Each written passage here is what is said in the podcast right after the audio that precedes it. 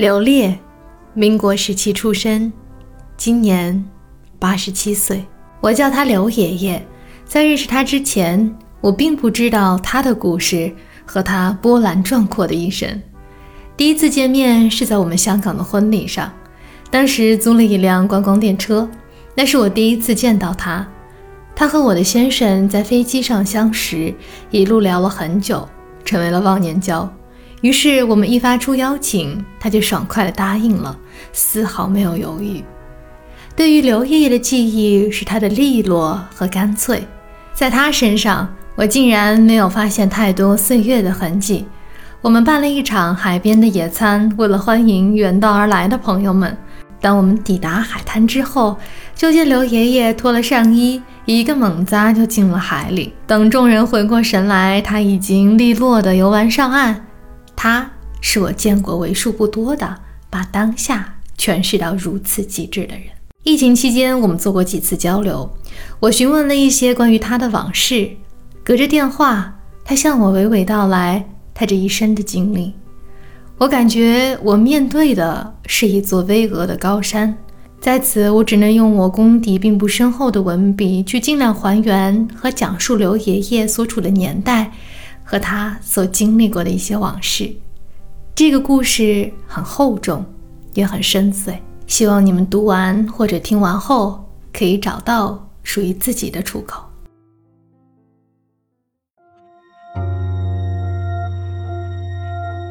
民国，抗日战争，淮海战役，天主教，入狱，耶稣会，神学，拉丁语，哲学。明朝史可发、拉康，法国六八年大游行。尝试串联这些关键词，想象一下，这些词都出现在了一个人的生命里。他是时代里的一颗小棋子，但也是自己人生棋盘里最大的那颗将。流泪的祖父做的是杂粮的生意，后来做得很好，发家了。刚出生那会儿。他的家里还算富裕，他是家里第三代的上海移民。他回忆说，在那个年代，祖父已经想买大房子和汽车了，每天家里光是客人就要招待两三桌人，是个大户人家。可惜好景不长，他的童年被时代的大事件给深深的掐断了。一九三七年卢沟桥事变，年幼的他只记得当晚被吵醒。后来由于战争，祖父破产，变卖家当，书画首饰都变卖了，家里靠父亲一个人出去打工来养活全家。他说，当时的上海是冒险家的乐园，也是不能生存的人必须要去闯的地方。十里洋场，穷人先来，整个社会被奢靡、破产和贫穷所撕裂。他说，当时的社会有一种深深的绝望，很多记忆中的细节他还历历在目。当时最便宜的香烟是重新包装的二手烟，就是有人专门捡别人抽剩下的烟，重新包装再次出售。他上课的地方在二楼，楼下就是乞丐、吸毒的人和妓女。冬天冻死人并不稀奇。那个年代，他还记得国民政府发行金银券遭到了巨大的贬值。每次父亲拿回那么一点的工资，母亲都是以最快的速度冲到店里去买生活的所需品。货币贬值的太厉害，前一天还是货币，第二天都能变成废纸。那个年代，他好像从来都吃不饱似的，稍微还有点钱的时候，还能去吃点摊贩的东西。家里真的穷到都揭不开锅了。当时他读完初中，他的父亲决定让他去南京学会计，去投靠母亲那边的亲戚，不要在上海瞎混了，只有靠念书去找出路。于是他就到了南京。没来多久，淮海战役就打响了。他的舅舅说：“赶紧回上海吧。”就硬把他硬塞进了火车。最后，他从火车顶上回到了上海。那年他十六岁。没什么东西吃，也没什么事情做，就在弄堂里瞎玩。他说那是失落的一代。当时在弄堂里和他一起玩的小伙伴里，有些人是信教的，他觉得有趣，就跟着去见了神父。他当时觉得这个团体不错，大家很团结，很上进，也没多想就加入了。心里想着有吃有喝，还有组织，自己以后要不也做个神父吧。没想到这个一拍脑袋的选择，给了他很多的机会，但同时也为他的未来埋下了一个巨大的隐患。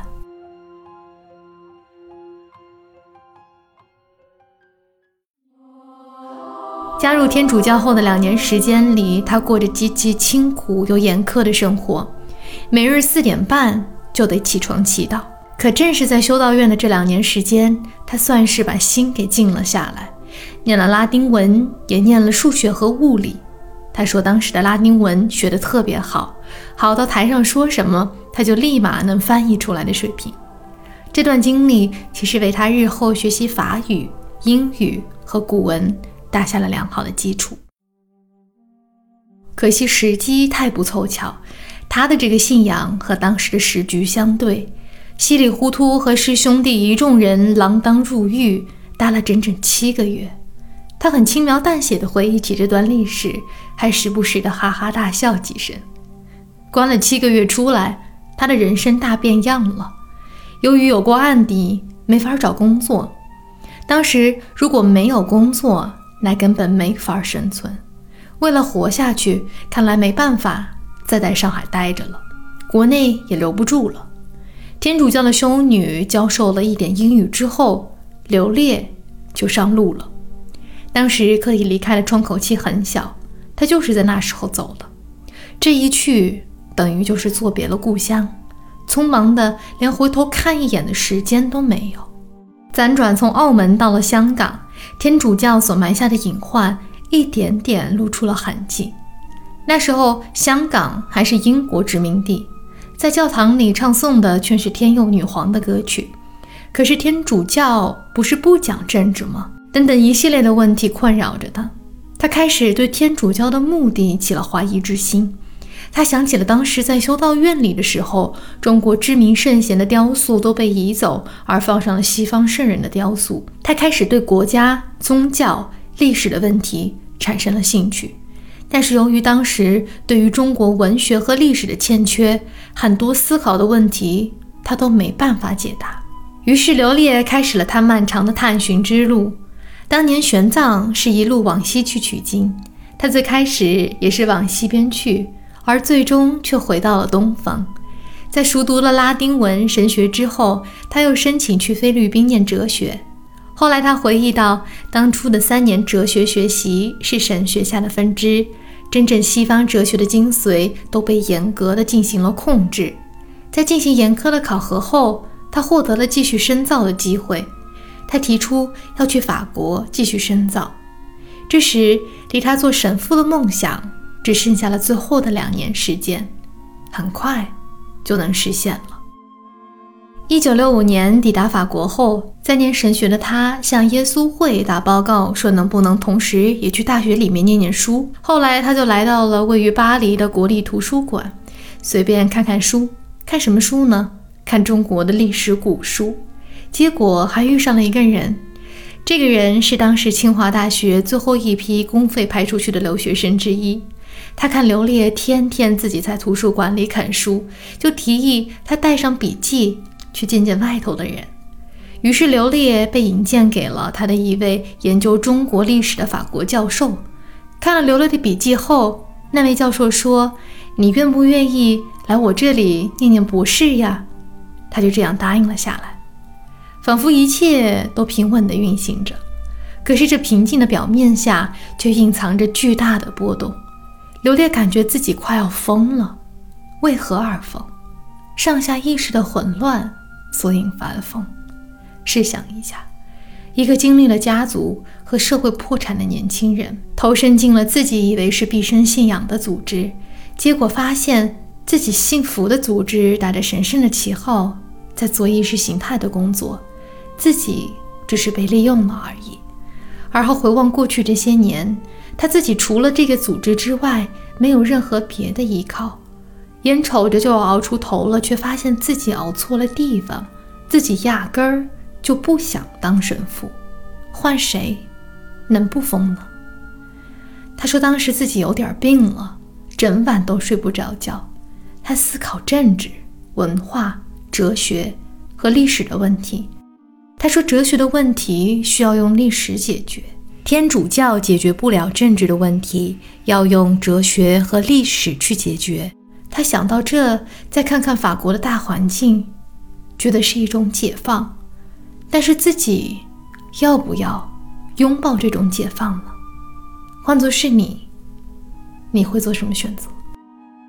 刘烈说自己并无退路，另外一边的路已经到了尽头，往下便是深渊，一旦跨出去，就没法回头了。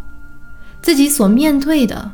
将会是无尽的苦海，而另一边呢，是推翻自己的过去，是推翻三观，是推翻自己所有的经历，是革自己的命。还有很重要的一点是，如果离开耶稣会，他的经济来源是什么？如何在举目无亲的巴黎留下来，有口饭吃，还能有书念？在梦想的深渊和未知的解放前，他选择了后者。犹如被扒光了衣服，一无所有的，踏上了一条全新且未知的道路。所幸的是，有些时候，当你站在悬崖的边上，闭上眼睛决定跳下去的时候，你再睁开眼，会发现自己的背后伸出了一对翅膀。可能你还需要使劲儿扑腾，才能高过自由落体的速度，至少你还有一对翅膀。就当留恋万念俱灰、恐惧又无助的时候，那位邀请他念书的法国教授给他写了一封推荐信，他因此申请到了庚子赔款的奖学金。靠着这部分的钱，他把历史和哲学给兜底好好学了一番。他学习的方法也很特别，由于上课的中文太浅，他就把自己关在图书馆里，一本一本把古籍啃完。虽然是研究明朝的历史，但他的论文是要用法语写的，法语也不好，但是有拉丁文的底子，自己硬是把法语也给学了。就这样四五年的时间，天天浸泡在书里。他的毕业论文是研究明朝，更具体一点是南明史可发的心理。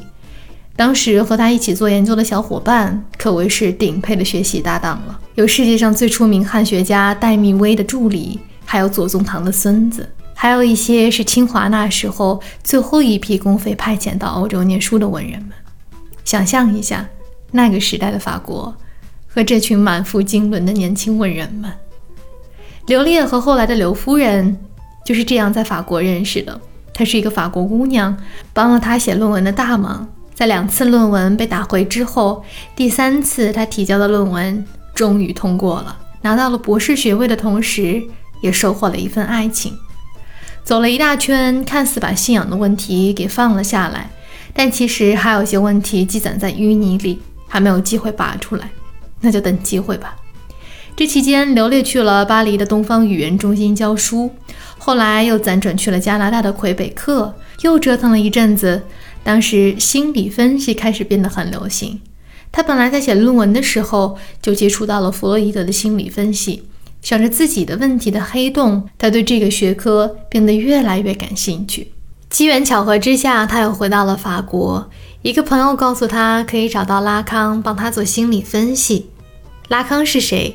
是二十世纪最著名的精神分析学家，也被称为法国的弗洛伊德。通过朋友的引荐，刘烈每周去见拉康三次，持续了两个多月，把他深埋在淤泥里的根须都通通给挖了出来。他说很痛苦，但是是对灵魂的一种解放。当年随口的一个决定加入天主教，硬生生地切断了他和世俗、性和中国历史的关系。拉康把这些问题背后深埋的原因都给揪了出来。刘烈说，当年在还没有意识到问题的时候，其实有一个无形的盖子把自己盖住了。这份压抑从很早就开始了。这也是为什么问题积聚到他到法国之后就井喷了。他说：“压抑是要见真理的。当然，在那个年代，拉康收费也是很贵的，当年都是要价两百法郎。刘烈在六八年大游行的时候，教课的一年工资被拖延，一直没有领到。后来他再次回到法国，领到了这笔报酬，全数贡献给了拉康。刘烈后面的人生也非同寻常，搬去了加拿大，开了诊所，成为了一名心理分析师。他说，做心理分析最大的满足感是可以帮助别人一层一层的去剥掉问题的外衣，慢慢找到最核心的那个问题。很多时候，两者可能看似根本没有联系，但是你往深处看去，两者其实有着千丝万缕的关联。后来又研究了孔子，还出版了一系列关于孔子的书籍。我想听到这儿，很多人可能需要深深地呼出一口气。刘爷爷笑着说自己这一辈子就是在意识形态里转悠了，绕了好大一圈，才找到了自己一些问题背后的原因。我们每个人的人生其实都是在画圈，从内向外画，再从外向内画。有些人画的圈很小，有些人没画完圈，有些人则需要画很大的圈。这个圈其实就是人生的整个过程，画圈其实就是在找答案。刘爷爷画的圈之大和之深是非常非常罕见的，很少有人能画出这样。追根溯源，掘地三尺的圈。他走过了世界多少地方，跨过了多少学科，深究了多少历史，才找到了旅顺自己人生的活法。他从来没觉得自己老了，他还有很多事情想做。如果不是疫情，他还会在全世界转悠。刘烨的故事是很多个时代的缩影，在大时代下的小人物能够如何去生存？在人生并不能掌握主动权，而必须随波逐流的时候，在迷茫无助又必须做出选择的时候，时代可以完全颠覆掉我们的存在。对于时代而言，我们只是那颗小到不能再小的棋子，而不要忘记，在我们人生的棋盘上，我们还是坐拥那个将的位置。逆天改命也好，逆流而上也罢。当你开始思考，但又被逼到悬崖边的时候，不要害怕未知，也不要停止探寻自己内心的声音。前方虽然是悬崖，可是你怎么知道跳下去之后，你背后不会伸出羽翼呢？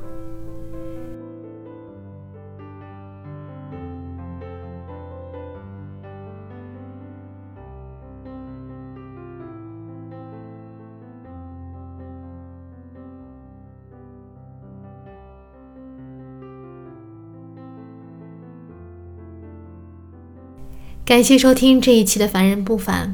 《凡人不凡》的系列总共会有五十期的人物故事，每个人都很平凡，但也很非凡。希望能够通过他们的故事，给你的生活带去一些思考。只此一次的人生，还有哪些别的可能性？感谢收听这一期的节目，文静在巴黎向你问好。我们下期节目再会。